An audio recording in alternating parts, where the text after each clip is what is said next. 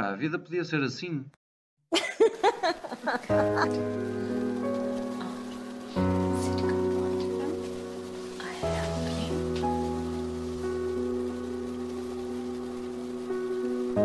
Bem-vindos. Esta é uma conversa entre Diana Oliveira e Rui Correia sobre a vida, sobre aquilo que gostávamos que ela fosse e sobre aquilo que ela é, na verdade.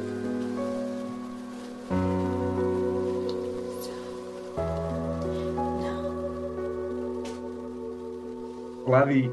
Olá, Rui. Então, como é que estás? Eu estou bem, e tu? Eu também.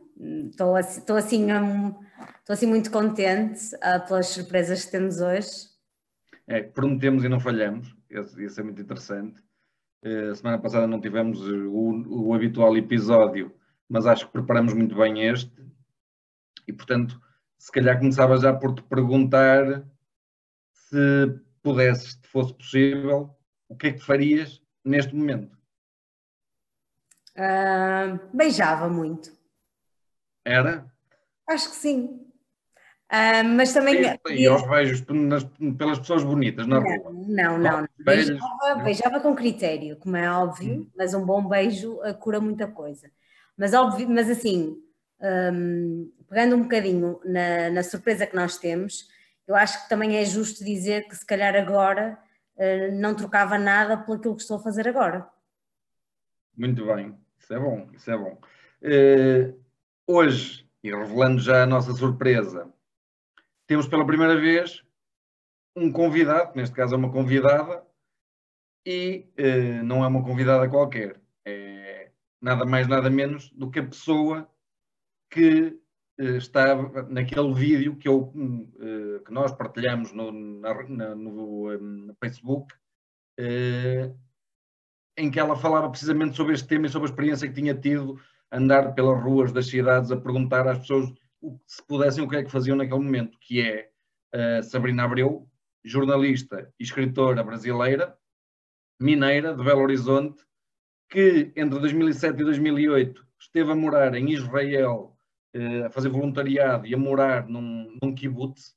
Uh, um kibbutz é uma aldeia, uma comunidade em que todos vivem para o mesmo e, portanto, eh, não há dinheiro dentro dessas comunidades, aquilo lá trabalham todos para um objetivo comum. Ela tem já quatro livros editados eh, e eh, é palestrante também, já tem dois TEDs. Um deles foi aquele em que partilhamos, o TEDx de São Paulo, em que ela aborda precisamente esse tema que hoje vamos abordar aqui e, portanto, eu diria, vamos falar com a Sabrina. Qual é a pergunta que tu tens grande curiosidade de fazer à Sabrina? Um, eu acho que sim, a pergunta maior que eu quero fazer é se nós vivemos um momento e o agora, um, será que não estamos a hipotecar sonhos em detrimento de impulsos? Um, eu acho que essa é sim a maior pergunta. ela também se assume como uma sonhadora e uma romântica, pelo menos em todas as uh, entrevistas que eu fui vendo dela, esse, essas palavras vêm muito ao de cima. Um, e eu acredito que ela tenha aí alguns insights interessantes para nos dar, até porque nós os dois também somos sonhadores convictos. Um, eu, se calhar, mais dada a, a impulso, uh, com o passar do tempo, eu sinto que a vida nos torna um bocadinho mais prudentes e é, e é muito giro esse ensaio, que ela, essa experiência que ela fez pelo mundo uh, num numa altura em que nós um, estamos tão preocupados com o agora, uh, como nunca tivemos, se calhar, e se calhar este momento é o ideal para nós podermos perguntar a nós próprios: será que estamos a viver a vida que queremos viver agora? Um, e por isso, sim, essa é a pergunta que eu mais queria fazer. E tu? Sabes que uma coisa onde me identifiquei com ela logo naquele vídeo é quando ela se assume como ansiosa. E isso tem muito a ver com sempre com o futuro. Sempre. A ansiedade não tem nada a ver com o presente, tem quase sempre, ou pelo menos comigo, tem quase sempre a ver com o futuro. Uh, com a expectativa do e se, e o que é que vai acontecer, e vai correr bem. Portanto, é no fundo também um reflexo de alguma insegurança que se tem. E isso também é uma coisa que eu lhe vou perguntar: é se, se a ansiedade é reflexo de insegurança. Uh, sim, até porque a Sabrina pega um bocadinho nisso no TED, uh, na talk, a dizer que quando as pessoas não, não, não querem viver tanto o presente é porque o presente também as pode incomodar no sentido de não sabem lidar com o que têm e não estão felizes onde estão. Uh, estão com elas próprias e, portanto, é mais fácil às vezes nós projetarmos futuro e não olharmos para nós próprios agora. Um, então, eu acho que isso também é outra lição importante. Vamos chamar a Sabrina para arrancar com o nosso episódio desta semana? Vamos.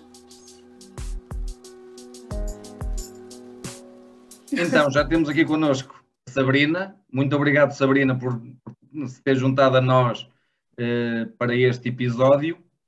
Obrigada a vocês. E eh, eu, se calhar, lanço já o tema que é: se pudesse, o que é que estaria a fazer neste momento? Gente, eu amei como fica em português de Portugal, é lindo. Se pudesse, o que estaria a fazer neste momento? É tão poético. É, por aqui a gente pergunta se você pudesse fazer qualquer coisa, o que você faria agora? Que é exatamente a mesma coisa, só com outras palavras, né? E então, e o que estaria a fazer agora, se pudesse? Eu? Então, eu fiquei pensando ontem, né? A gente conversou eu e o Rui, assim, rapidinho, e eu tinha pensado que eu queria estar em BH, que é a minha cidade, né? Eu sou de Belo Horizonte, Minas Gerais, e moro em São Paulo. Mas hoje acho que eu queria estar na praia, sabia? Porque esfriou aqui em São Paulo, eu queria estar num lugar mais quente, assim, no Nordeste, no, no calor. Isso que eu queria. E a Sabrina, um, eu acho que tu falas, ou seja, no teu TED, pelo menos é, acho que tu falas muita coisa muito gira e eu uh, identifiquei-me com muitas coisas que tu disseste uh, sobre a questão da ansiedade, sobre a questão de seres viciada no futuro e acho que nós crescemos todos nessa. Um, bolha que é expectado, é expectável que nós tenhamos muito futuro e muitos sonhos, não é? Eu gostava de, de perceber o que é que te levou um, a fazer essa pausa, o que é que foi realmente o momento que tu disseste, isto já está a ser demais, eu tenho de recentrar a minha vida. Sim. Bom, eu tive dois momentos. Um deles foi em 2013, porque eu trabalhava numa revista semanal e revista semanal dá muito trabalho, né? Que você tem que fazer um fechamento, assim, ficar até de madrugada, pelo menos uma vez por semana até na, na redação, então dá muito trabalho mesmo. E, ao mesmo tempo, eu fazia um livro noutra cidade. Eu morava em BH e fazia um livro no Rio de Janeiro. Então, assim, eu tinha que voar todo final de semana para o Rio. O livro era no Complexo do Alemão, que é uma favela gigantesca que tem no Rio, com pessoas incríveis e tal, mas é imenso. E aí ficava lá andando, escrevendo o dia inteiro, anotando e tal, e voltava para BH para trabalhar todo dia nessa revista, até de madrugada toda quarta. E no final de semana repetia a mesma coisa. É uma maluquice, assim. Hoje em dia, quando eu penso, é porque assim, eu sempre tive a mania, que tem muito a ver, acho que com geração, com tudo mais, de falar assim, ah, tá, sim, e depois eu vejo como que faço. Só que não tem jeito, que seu dia não vai ter mais 24 horas, aconteça o que acontecer, né? Então, depois, no final desse processo, assim, eu estava muito desgastada fisicamente, eu estava tendo crise mesmo de ansiedade, assim, de chorar por causa de nada, de não querer fazer certas coisas, de não conseguir dormir. Então, esse foi um primeiro momento que eu falei, é, não dá mesmo. Aí eu não continuei nesse trabalho na revista, revi várias coisas. E um segundo momento foi cinco anos depois, em 2018, que eu perdi uma prima que eu amo demais, chama Sofia. Ela se chamava, né, Sofia, mas eu ainda amo, mesmo assim, no presente.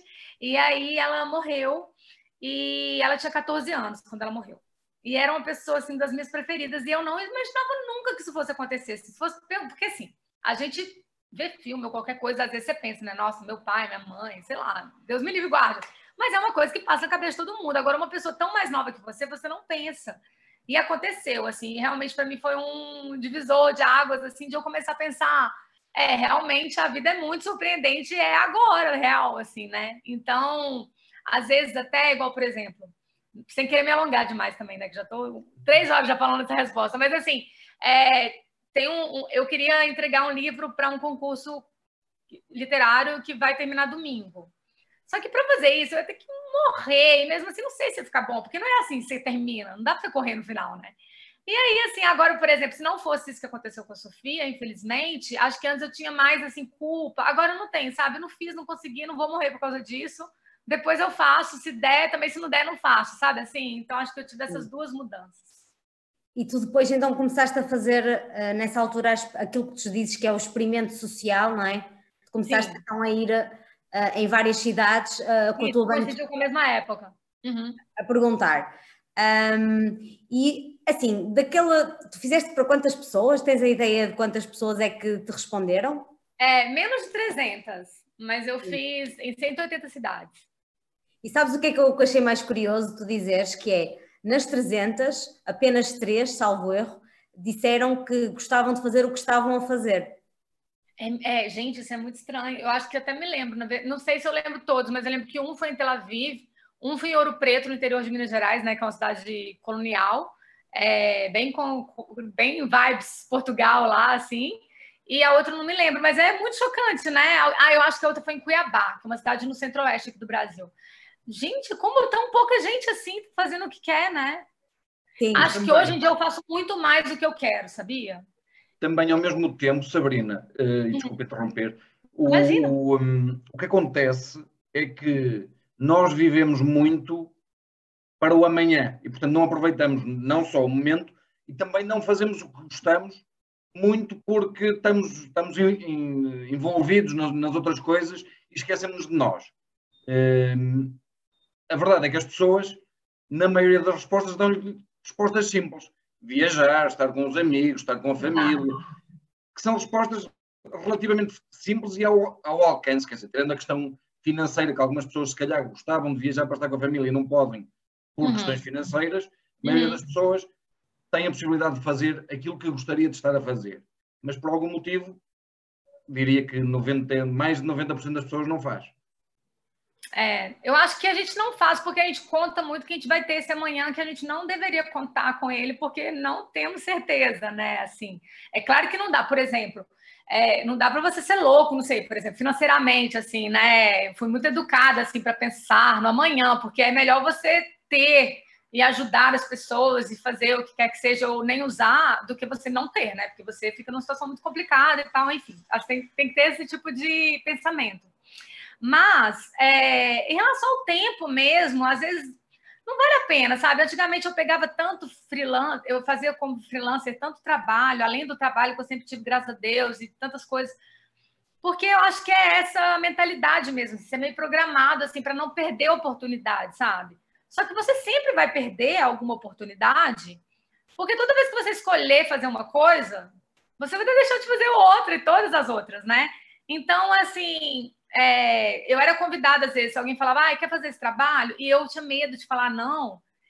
E mais do que medo de perder aquela oportunidade X, de pensar assim, nossa, tudo que isso aqui pode gerar depois eu nunca vou saber, sabe? Mas assim, você tem que ter a hora de descansar, você tem que ter a hora de fazer outras coisas, de se divertir, de fazer nada, né? Que é quase em desuso, assim. Eu até acho que o europeu, não sei, né? Minha impressão de viagens, nunca morei em nenhum país europeu, mas assim, eu tenho a impressão de que lida melhor com essa condição, assim, ah, não, hoje eu tô aqui fazendo isso, outro dia eu estava trabalhando, outra hora eu estava trabalhando, agora eu tô aqui tranquilo. Aqui no Brasil, por exemplo, no Rio de Janeiro, eu sinto que as pessoas têm essa, essa capacidade, muito mais do que em São Paulo, onde eu vivo, sabe? Então, acho que também é muito cultural, assim, as pessoas, às vezes, elas não conseguem, sabe, elas têm culpa de ficar sem fazer nada, e elas, e elas glorificam, como eu já fiz, que eu acho ridículo hoje em dia, falar, meu Deus, que eu falava assim, ai, nossa, não dormi porque fiquei trabalhando a noite inteira. Gente, isso é uma tristeza, isso não é motivo de, de se glorificar, de gloriar, entendeu? É tipo uma tristeza. É só hora de sono, é a hora que seu corpo repõe um monte de coisa importante, reequilibra seus hormônios, dorme, entendeu? Sim, também acho muito giro, porque eu, por exemplo, trabalho numa empresa em que a média de idade é 31 anos e o maior orgulho das pessoas é dizerem que vão de férias. Uh, mas já trabalhei numa empresa onde a média era uns 50, imagina, e é o orgulho das pessoas era acumularem férias, portanto não gozavam férias. Então, eu acho que nós agora estamos nesta mudança, eu, eu acredito que a nova geração cá, pelo menos em Portugal, tem orgulho por fazer outras coisas e ter o seu lado bem, bem resolvido.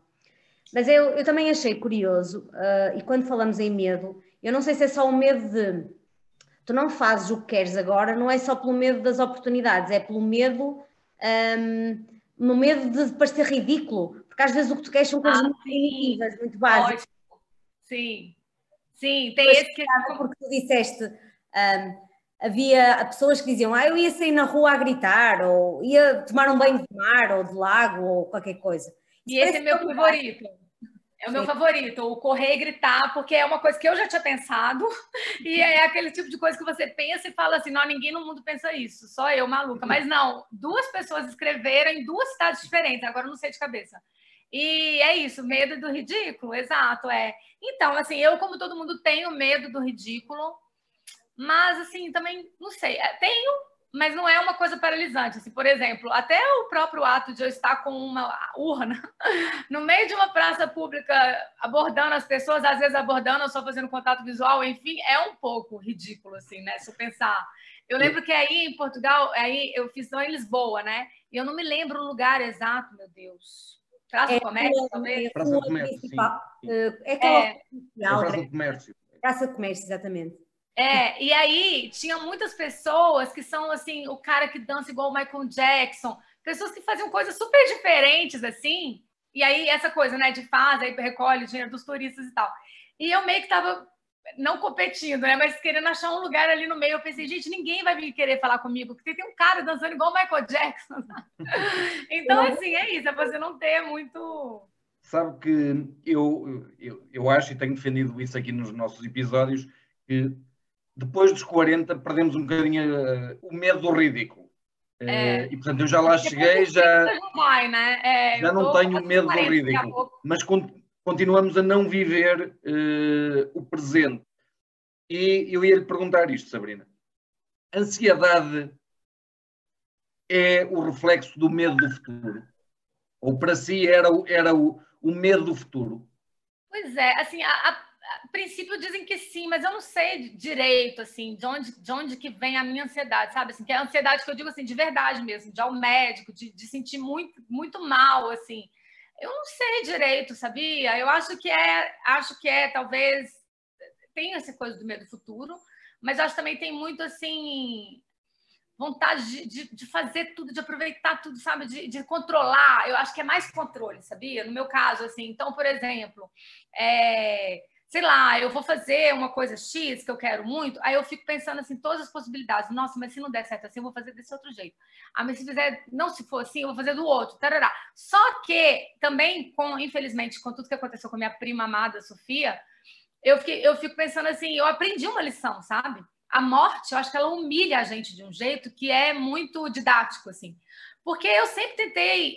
É, adiantar, prever todos os cenários, só que não existe essa possibilidade, entendeu? Assim, você não consegue. A vida é muito mais criativa, enorme, louca do que você pode prever. Então, assim, na ansiedade, assim, a pessoa que é muito ansiosa, ela tenta sempre assim, estar tá na frente, porque ela vai se precaver e ela já vai resolver antes de acontecer. Só que não tem jeito, entendeu? Tem uma hora que tudo te escapa e que acontece de um outro jeito e você não está preparado. Então, assim, é uma grande besteira. Eu até no TED eu brinquei, né? Que hoje eu tô, hoje eu não, não fui ansiosa, assim, que é uma coisa realmente de dia a dia.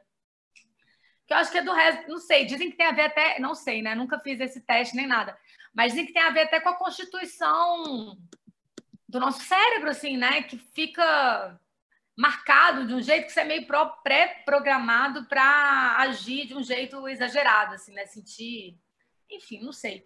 Mas eu acho que é isso, assim, eu acho que hoje em dia eu me sinto menos no controle e também não tô nem aí também. Você já, já eu tem tento cinco... fazer o que eu posso fazer, o melhor que eu puder, e o resto que seja o que Deus quiser, assim, não tenho o que fazer.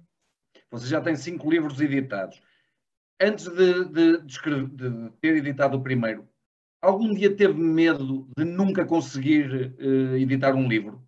Nossa, eu tinha muito medo eu tinha um medo, que era um. Nossa, que é o seguinte: quando eu, tinha, quando eu fiz 25 anos, eu já era workaholic, né? E aí, eu, graças a Deus, assim, porque que acontece? Eu tive esse privilégio, assim, de estudar exatamente o que eu queria muito e aquilo também que eu achava já que eu levava jeito. Então, assim, as coisas fluem facilmente, né? Não é difícil, assim, não é tipo, mal, não é uma super conquista. É normal, vai acontecendo ser chamada para fazer uma coisa, depois outra e tal, né? Diferente de se eu tivesse feito qualquer coisa de exatas, ninguém nunca me chamava para trabalhar. Então, assim, eu fiz, né? Escrever e tal, então foi natural, fui fazendo uma coisa, outra coisa.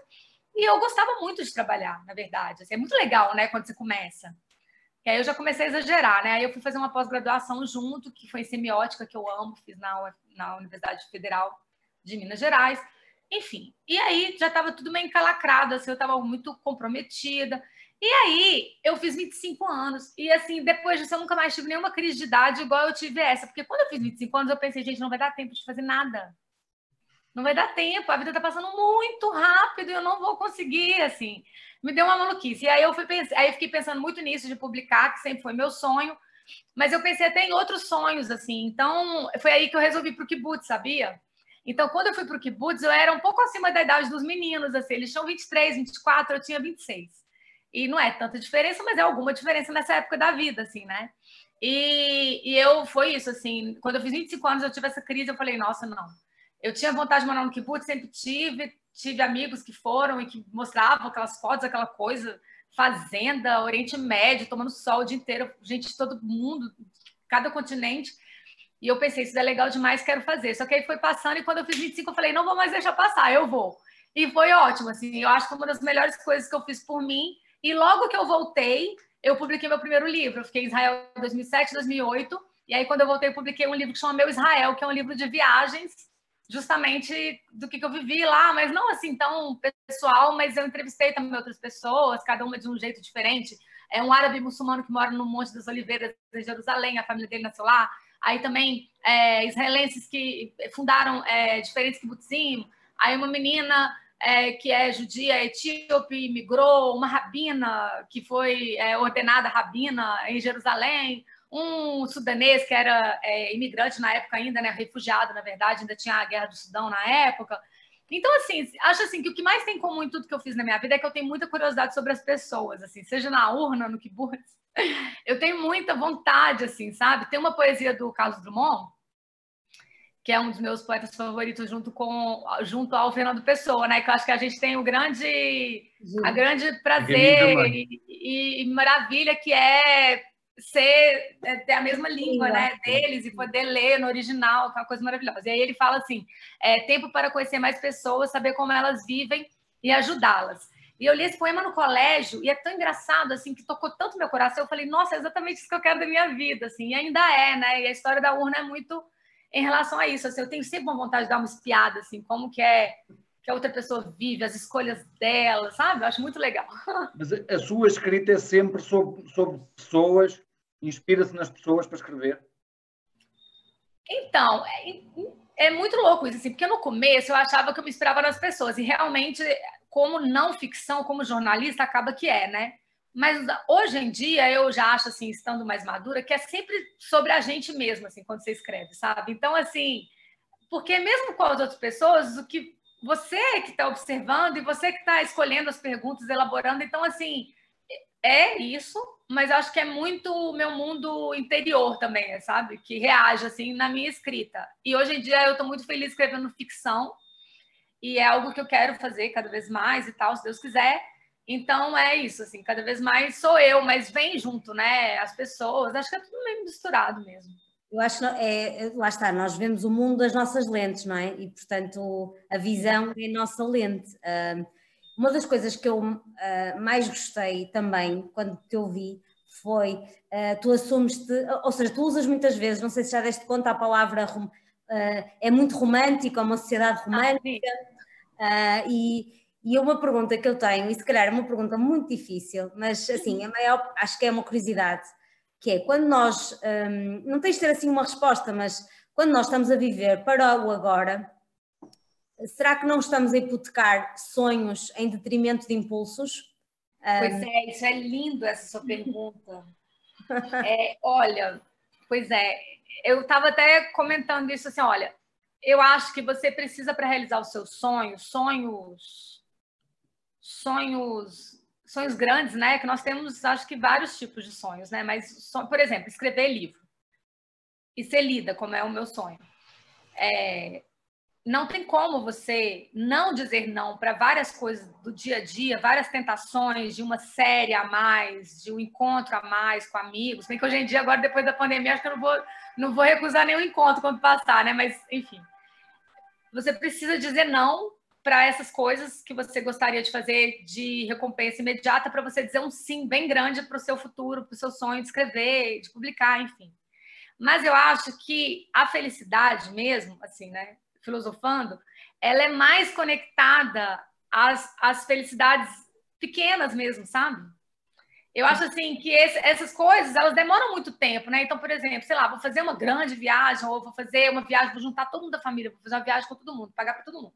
Ou então eu vou é, fazer, uma, sei lá, quando você é mais nova, né? Uma festa de 15 anos, ou um grande casamento, ou sabe? Essas coisas são incríveis, maravilhosas e, e, e exigem né, preparação, etc mas elas acontecem aqui e ali. Quantas grandes coisas acontecem na vida de uma pessoa, né? Num ano.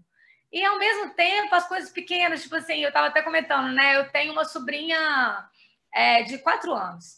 E aí é muito legal brincar com ela. Ela pega uma xícara de café de mentirinha e te dá, e você bebe. Isso é felicidade. Então, eu acho que no final das contas, assim, uma vida feliz é uma vida com mais desses momentos do que e menos com tanto senso de sacrifício para você fazer grandes coisas. Porque, por exemplo, eu tenho muita felicidade de ser lida.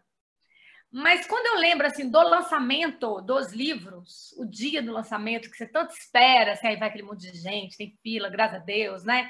Às vezes sai na imprensa. Teve uma vez que saiu na última último capítulo, capítulo da novela das nove, assim, que é meio que o mal, mal o que podia ser aqui, assim, foi, graças a Deus aconteceu. E aí, mas isso não me dá tanta felicidade, sabe?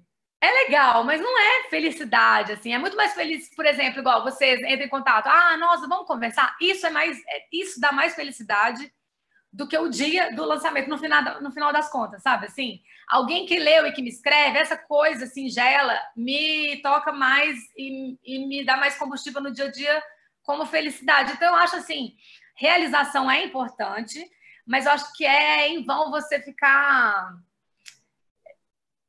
colocando como se fosse igual, assim, realização e felicidade, eu acho que são coisas diferentes, sabe? Sim. E tem gente que realizou muitas coisas grandiosas e que falam isso, né? Grandes atores, pessoas que tiveram, né, sucesso mundial e que falam isso. Então eu confio na, na palavra deles, assim, né, que experimentaram um grande tipo de sucesso, assim, eu acho que é isso. Sim, e tu vês muita gente a dizer, depois de conseguir uma grande coisa, que o que gostavam mesmo era de estar a partilhar com as pessoas o prémio ou Portanto, se calhar é isso mesmo, conta mais é, é, é a viagem e a partilha que tu fazes dela, não é?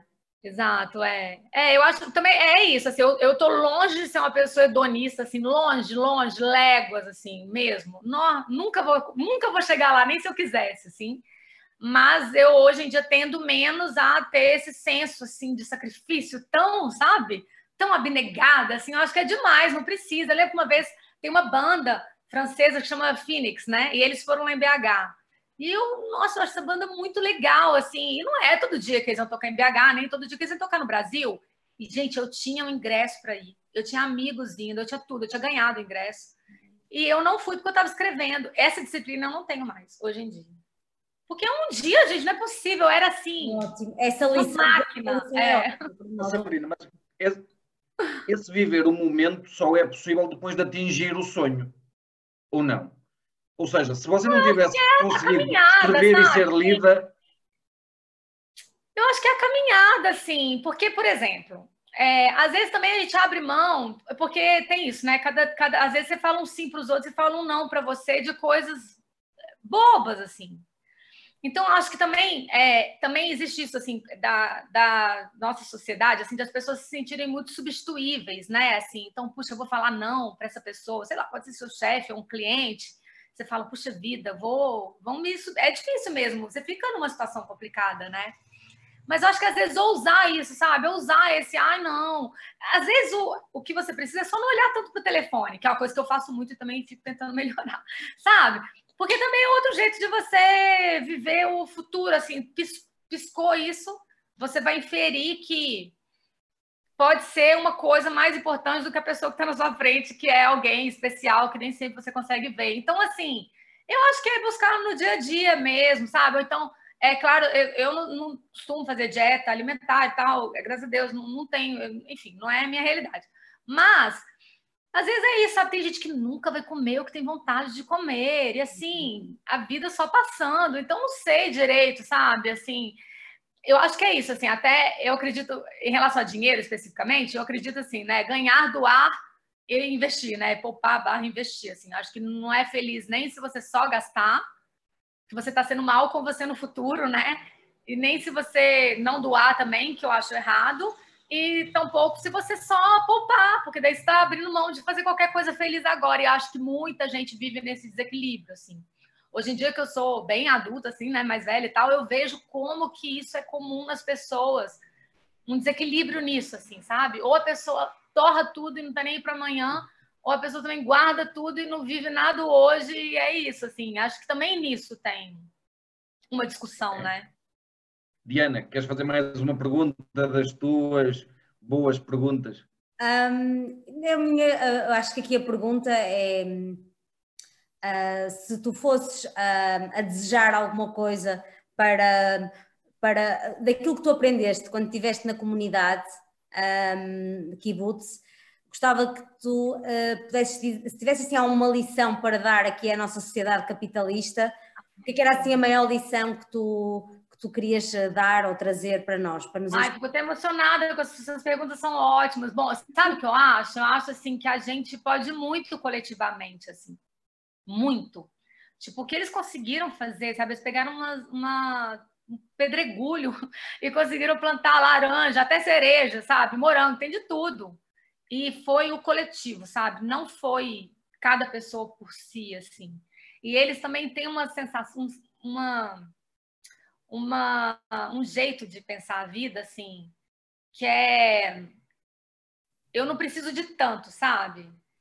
Então, as pessoas são mais simples, assim, até esse kibbutz em que eu morei, depois da década de 80, muitos kibbutz, é, kibbutzim, né, eles mudaram o seu estilo de vida, assim, daquele socialismo uh, ferrenho do começo do país, é, para um, um, híbrido, assim, muitos começaram a ter fábricas e tal, e vários deles prosperaram, ganharam bastante dinheiro. O kibbutz em que eu morei era um desses, tinha uma fábrica super rentável e tal.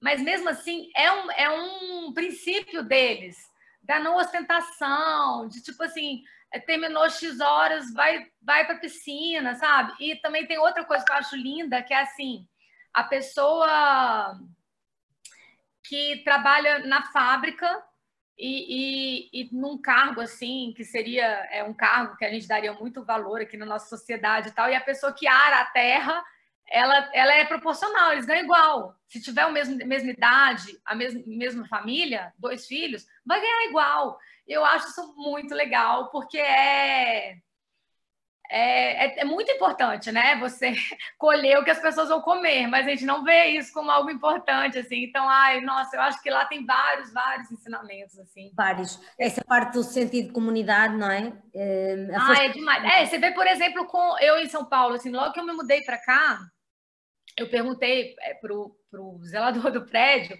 perguntei assim, pensando, ai meu Deus, quem sabe ele mesmo vai ficar com minha planta. Eu ia viajar, ia ficar muito tempo fora, não sei quanto tempo, 30 dias. E eu falei assim: ai, quem você acha aqui no prédio que poderia, talvez, ficar com uma plantinha minha assim? Aí ele falou: ah, nossa, não tem ninguém, não, acho que não tem ninguém, não. e eu entendo, porque a cidade é muito individual, mas, gente, a gente, eu vivo numa cidade, a gente vive num mundo em que uma pessoa não pode ficar com uma planta. Assim, eu não perguntei para todo mundo, eu não tenho certeza, entendeu? Mas eu quero dizer assim, isso é uma loucura, né? É. E ao mesmo tempo, um outro lugar onde eu convivi, que também tem muito senso de comunidade, é na favela.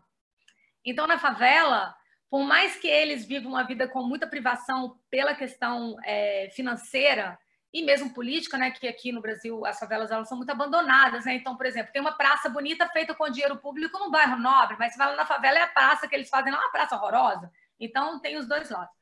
Mas é, o descaso público é que é o preponderante, né? Mas lá, se uma mulher tem que trabalhar, pegou um trabalho para fazer e ela não vai poder buscar o filho dela na escola, ela tem outras pessoas lá, por mais que eles trabalhem muito, tudo tem alguém. Aí você vai dar uma festa na sua casa, aparece um monte de gente para ajudar a encher balão, para ajudar a enrolar doce, sabe? Então eles também têm um senso de comunidade. Eu acho que a gente, em geral, nas grandes cidades, a gente não tem isso e é muito, muito triste.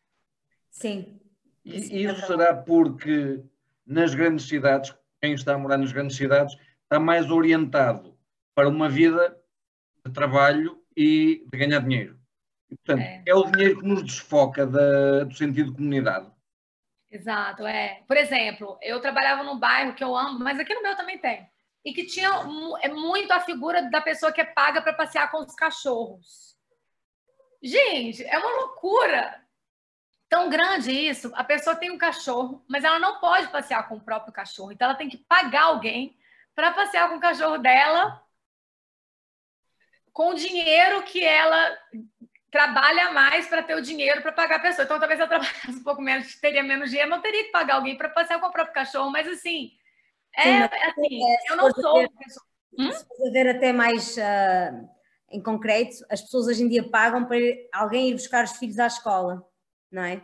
Então, é a mesma coisa. Um, que é a mesma, ou, uh, portanto, nós estamos a, a pagar para não ter tempo para quem gostamos.